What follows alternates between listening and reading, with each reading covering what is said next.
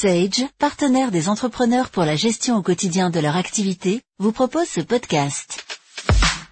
Taxe d'apprentissage, la date limite pour s'acquitter de la fraction de 13% est fixée au 15 juillet.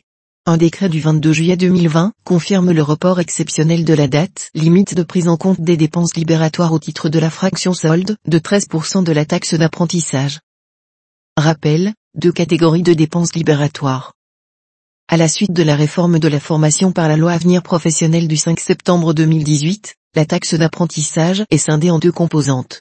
Une fraction de 87% destinée au financement de l'apprentissage, à verser aux URSAF, une fraction de 13% à consacrer à des dépenses libératoires directes, sur le modèle de l'ancien hors.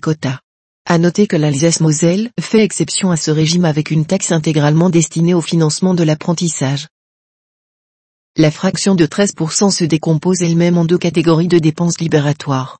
Dépenses en faveur des formations initiales technologiques et professionnelles hors apprentissage et de l'insertion professionnelle, effectuées sous forme de versement auprès des établissements habilités à percevoir des sommes à ce titre, Subvention au CFA sous forme d'équipement et de matériel. Date limite repoussée au 15 juillet 2020. En principe, les dépenses en faveur des formations initiales technologiques et professionnelles hors apprentissage et de l'insertion professionnelle doivent être effectuées avant le 1er juin pour pouvoir être prises en compte au titre de la taxe de cette même année.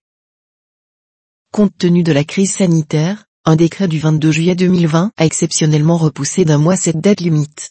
Les entreprises pourront donc prendre en compte au titre de la taxe 2020 les dépenses effectuées jusqu'au 15 juillet 2020, et non avant le 1er juin 2020.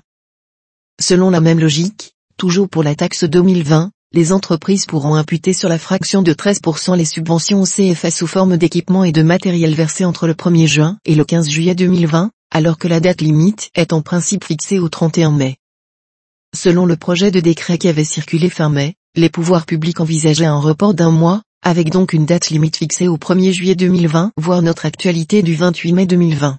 Le retard pris dans l'élaboration et la validation du décret a vraisemblablement conduit le gouvernement à reporter l'échéance d'un mois et demi. Avec les solutions Pay et RH, Sage Business Cloud, assurez la conformité de vos bulletins et déclarations. En savoir plus sur sage.fr.